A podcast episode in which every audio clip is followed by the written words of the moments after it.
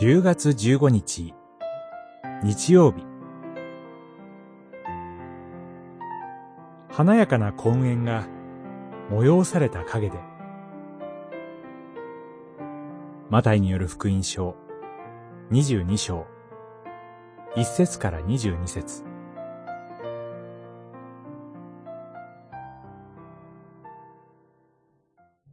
招かれる人は多いが、選ばれる人は少ない。22章、14節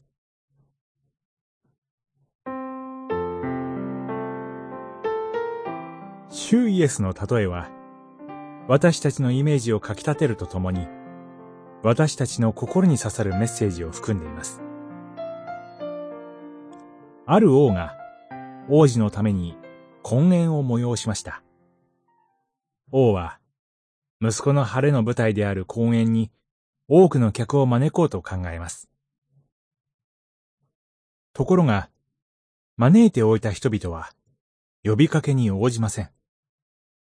さらに、家来を呼びにやっても、彼らは自分の仕事や都合を理由にして、公園に来ないばかりか、家来に暴力を振るうことさえしました。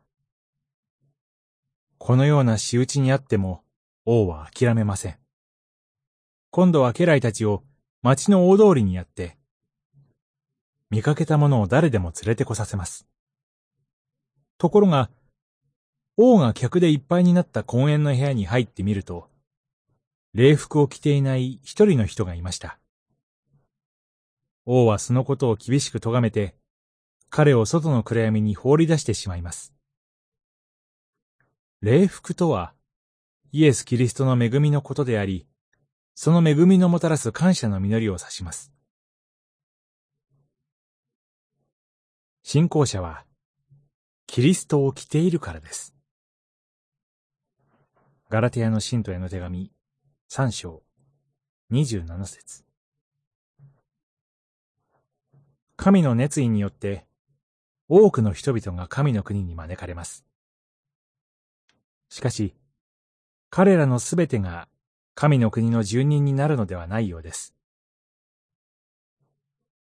私たちに求められているのは、主イエスの恵みに生きる本物の信仰者になることです。